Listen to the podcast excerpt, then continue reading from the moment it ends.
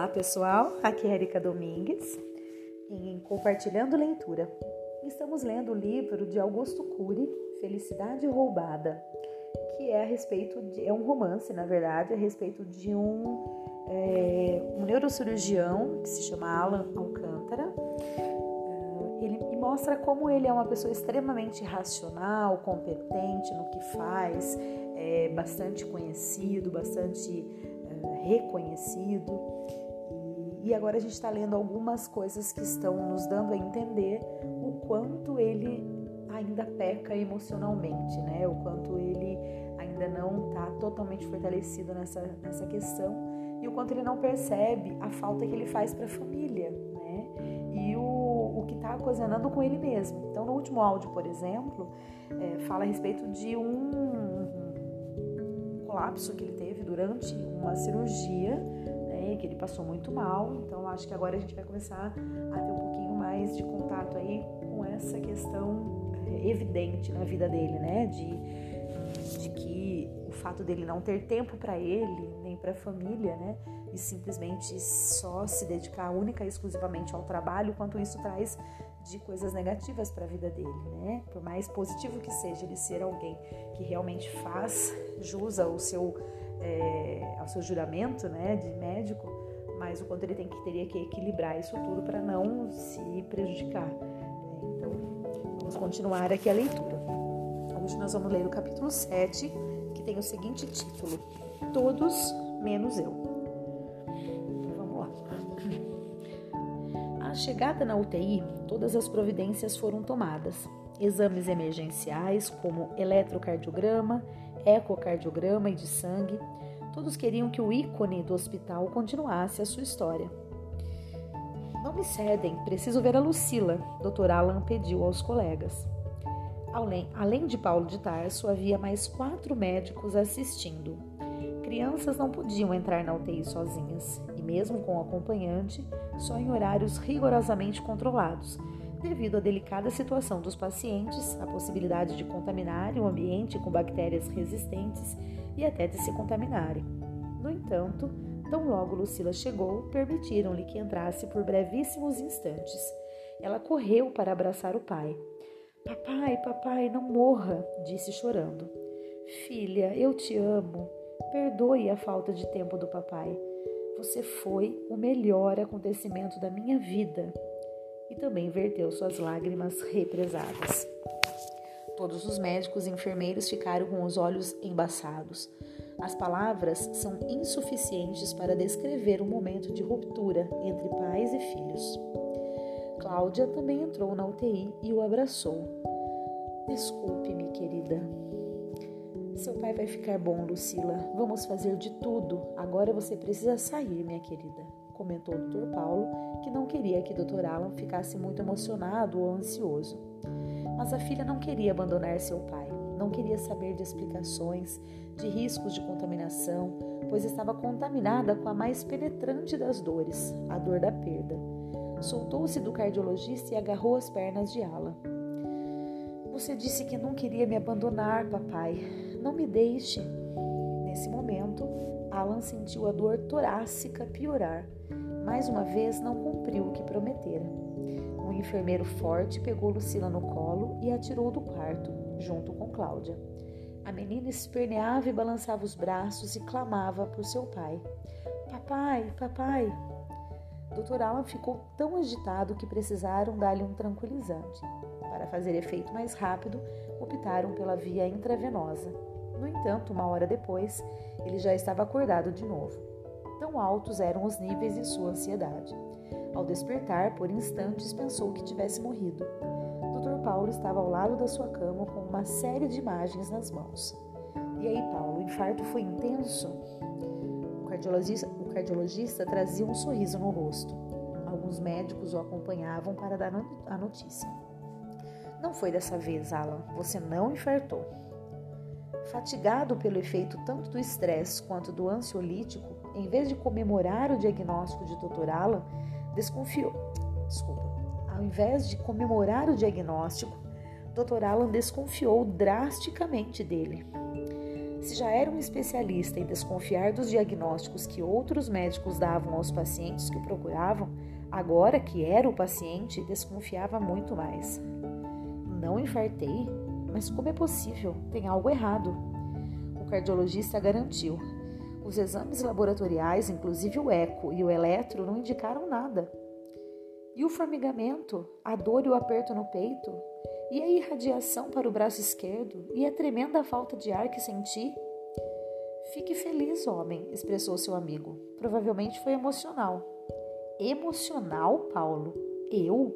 Você só pode estar brincando. O homem, que havia se curvado diante do império do medo, ressuscitou surpreendentemente sua coragem. Vivenciou uma sensação estranha, não apenas achava o diagnóstico um absurdo, como teve seu orgulho ferido. Em sua cabeça, tudo o que sentira não podia, em hipótese alguma, ter origem emocional. Não admito um diagnóstico rápido. Estou cansado de ver exames falsos negativos. Mas Alan tentou ponderar Dr. Paulo, que não conseguiu completar seu pensamento. Além disso, o que vão pensar de mim? Que o Dr. Alan teve um piripaque? Tenha santa paciência. Dr. Paulo ficou constrangido com o enfrentamento diante de outros colegas enfermeiros. Bem, Alan, nós ainda estamos investigando, mas suspeito que sua crise tenha sido de origem emocional. Suspeita? A medicina não vive de suspeitas. As hipóteses não devem carregar o tom da verdade. Bem, continuaremos a investigar, mas seja sensato. Você trabalha pelo menos 12 horas por dia, dorme pouco, se alimenta mal, não pratica esportes, não. Espere um pouco, meu caro cardiologista. Você não é psiquiatra. E além disso, os psiquiatras dizem que tudo que é psicossomático. Dizem que tudo é. Eita.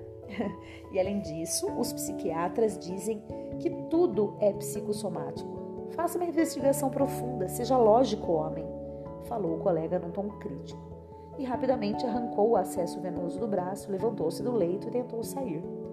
Espere, não saia assim. Se você está tão seguro de que meu caso é emocional, por que me segurar nessa, por que me segurar nessa masmorra?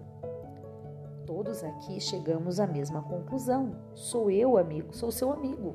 Mas se você quiser a opinião de outros cardiologistas, fique à vontade.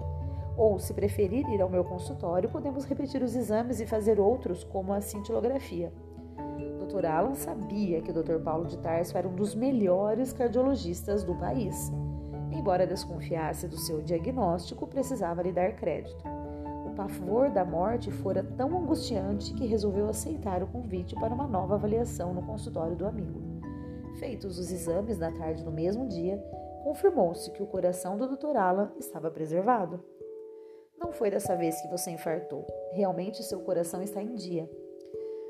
Os exames denunciam que não tive um infarto, mas cada corpo tem um metabolismo, cada coração tem seus mistérios. Mas o que você preferiria? Apresentar um quadro psicossomático ou ter um infarto? É óbvio que o quadro psicossomático, mas a experiência que tive foi horrível.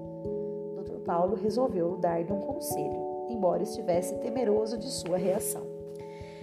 Desculpe a sugestão, mas que tal procurar um psiquiatra ou, quem sabe, um, um psicólogo? profissional de saúde mental, o que eles entendem do coração? Eles são especialistas em, em filosofar, Dr. Alan disse com ar de indiferença e completou categórico. Não preciso de psiquiatra. Sou um amante da lógica e minha lógica me diz que preciso diminuir o ritmo e descansar. Só isso. Ótimo, pelo menos sua crise serviu para alertá-lo sobre o seu estilo de vida. Os dois amigos se despediram. Ciente de que precisava rever sua agenda, Alan tirou uma semana de férias para viajar. Cláudia ficou felicíssima. Lucila não pôde ir com eles por causa das aulas. Papai, eu queria tanto ir com você. Eu volto logo, filha. Mas descanse, papai. Promete? Ele bateu continência e confirmou: Prometo, meu general. Pegou o avião com um sorriso no rosto não se estressou com as pesadas malas, com o trânsito infernal até o aeroporto, nem com a longa fila no check-in. Parecia ter mudado. Parecia que aquelas, que aquelas seriam as férias perfeitas para repor as baterias. Entretanto, quando ele passou pelo aparelho de raio-x na sala de embarque e o alarme soou, ficou tenso. Mas só um pouco. Esquecera seu amuleto inseparável dentro do bolso, o celular. Falava pelo menos 50 vezes por dia com pacientes e professores de medicina do mundo todo. Só não falava consigo mesmo. Refez, refez e passou novamente pelo aparelho. Entretanto, infelizmente, este apitou de novo. É brincadeira, reclamou mais intensamente. Esquecer algumas míseras moedas no bolso do blazer. Tão sem valor, mas lhe roubaram a paciência. Teve vontade de atirá-las ao ar, porém se controlou, colocou-as na bandeja disposta na esteira e novamente passou pelo aparelho de raio-x. E a máquina infernal soou pela terceira vez. Agora Alan não se aguentou. Não é possível, estão sabotando minhas férias, disse em tom alto e tenso. Muitos, inclusive um policial, perceberam preocupados sua inquietação. Respirando profundamente, Alan vasculhou os bolsos atrás do objeto que o fizera dar vexame e o encontrou. Um bendito alfinete deixado por você, Cláudia. Não é possível. Cláudia já havia passado pela máquina e aguardava o ritual do marido, que novamente passou pelo aparelho, sendo liberado desta vez. Ou nem tanto. Foi chamado à parte para ser escaneado de cima a baixo por um policial. Dr. Alan, que normalmente não gostava de ostentar seu status e poder financeiro, só queria finalizar logo aquele tribunal da Inquisição e tentou se impor. Espere um pouco, eu sou. Não importa quem o senhor é, preciso examiná-lo, enfatizou o policial.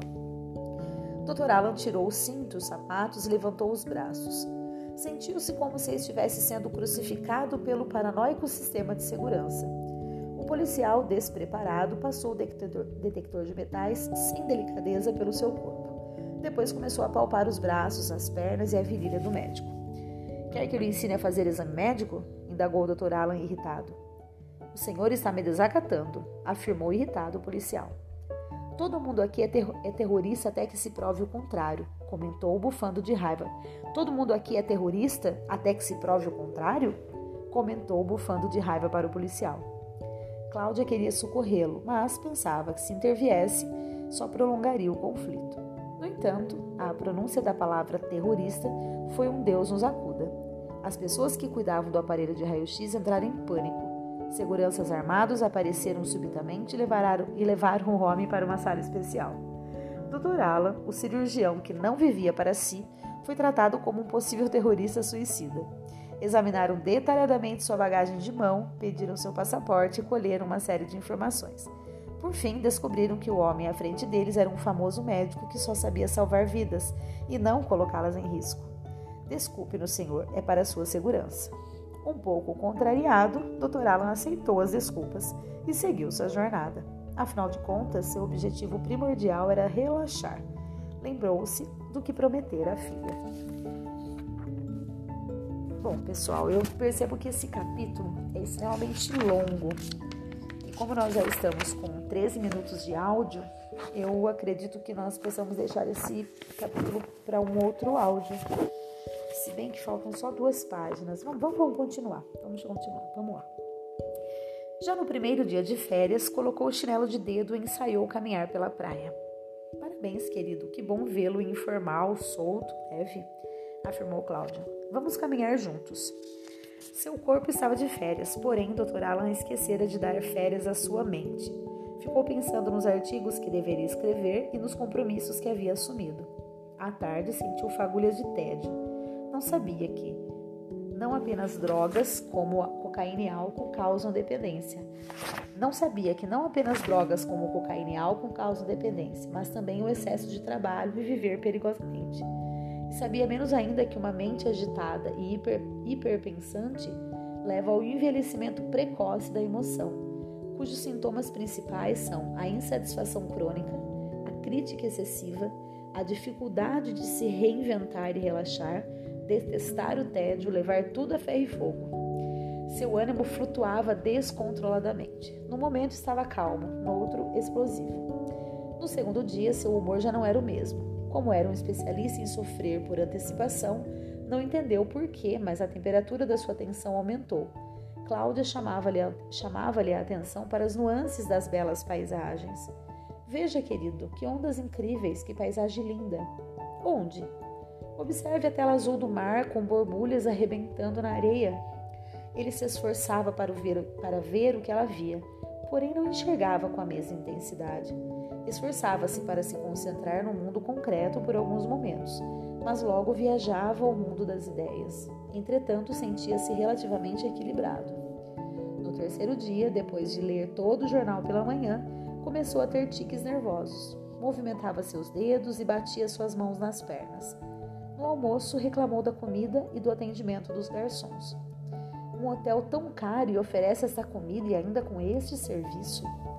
Ele tinha o direito de reclamar, contudo, também tinha o direito de contemplar o belo, de fazer das pequenas coisas um espetáculo aos seus olhos. O eficiente profissional não era eficiente em irrigar sua emoção. Precisava de muitos eventos para sentir migalhas de prazer. Era um dos milhões de mendigos da era moderna. Não entendia a máxima da psicologia da emoção. Quem faz muito do pouco é verdadeiramente rico precisa de muito para sentir pouco é um miserável. A necessidade neurótica de se sentir útil e reconhecido, ainda que legítima, era uma emboscada mental. Podemos ir a outro restaurante, disse sua esposa na tentativa de acalmá-lo. Alan fez um gesto indicando que ficariam ali mesmo e de repente questionou-a. Que colocam tanto sal na comida, Cláudia? Cláudia cortou sua irritação com uma afiada lâmina. Se você se preocupa tanto com a comida física, deveria se preocupar minimamente com seu alimento emocional. Você azeda sua alma com essas reclamações. Eu reclamo o que é justo. Não importa se é justo. Isso faz bem a você? Repare no tipo de música ambiente que colocam, é insuportável. Não é só a música que está insuportável. Ele se assustou com a indireta. Em seguida, Cláudia comentou: Eu estou aqui, mas você não me percebe. Você não sabia que o estresse destrói até os mais belos romances? Cláudia se levantou chateada e se, dirigiu à varanda do restaurante que dava para o mar, para tomar um ar. Alan respirou e foi até ela. Preciso mudar meu estilo de vida. Desculpe-me, Cláudia. Você está linda. Depois desse breve conflito, os dois tiveram um dia maravilhoso. Os dias se passaram e, em vez de continuar curtindo as férias, Alan queria voltar ao seu ritmo alucinante. Detestava a rotina, não conseguia fazer coisas simples. No fim do período de descanso, Cláudia, vendo sua inquietação, tentou adverti-lo. Alan, querido, você é um brilhante profissional, mas é de carne e osso. Estou ótimo, recuperei as energias, estou pronto para uma nova jornada. Suas férias foram merecidas e, apesar de curtas, lhe fizeram muito bem, sentia-se renovado. Nos dias que se seguiram, voltou pouco a pouco ao cardápio intenso das atividades do hospital mas se sentia constrangido diante das pessoas. Parecia que tirar férias era algo proibido para esse soldado que só sabia viver em tempo de guerra. Além disso, considerou que seu falso infarto fora um escândalo na instituição. Ficava desconfortável quando alguém lhe perguntava: Como está, Alan? Ou dizia: Veja só a sua cor, pegou um sol, hein? Ou Sua saúde está melhor? Mas o que realmente o perturbava, para não dizer que o enfurecia, era ser barrado enquanto caminhava na instituição indagado. Está mais relaxado? Falsos, balbuciava para si. Desse modo, retomou sua vida como ela sempre fora. Seguiu as pegadas da sua rotina. Ao que tudo indicava, os vampiros de sua emoção resolveram adormecer, dar-lhe trégua, pelo menos por algum tempo. Muito bem, pessoal, agora terminamos o capítulo 7, que foi um tanto quanto longo né, em relação aos demais. Mas foi importante para a gente perceber o quanto as pessoas que, principalmente as que se consideram extremamente é, duronas, né, elas podem cair por um. Por, simplesmente por se é, exaltar demais, né? Por intensificar demais aquilo que realmente lhe é agradável, porém torna-se uma coisa que tira totalmente o controle da pessoa, né? A pessoa fica viciado naquilo, por melhor que aquilo seja. Então tudo que é excesso realmente não é interessante, né?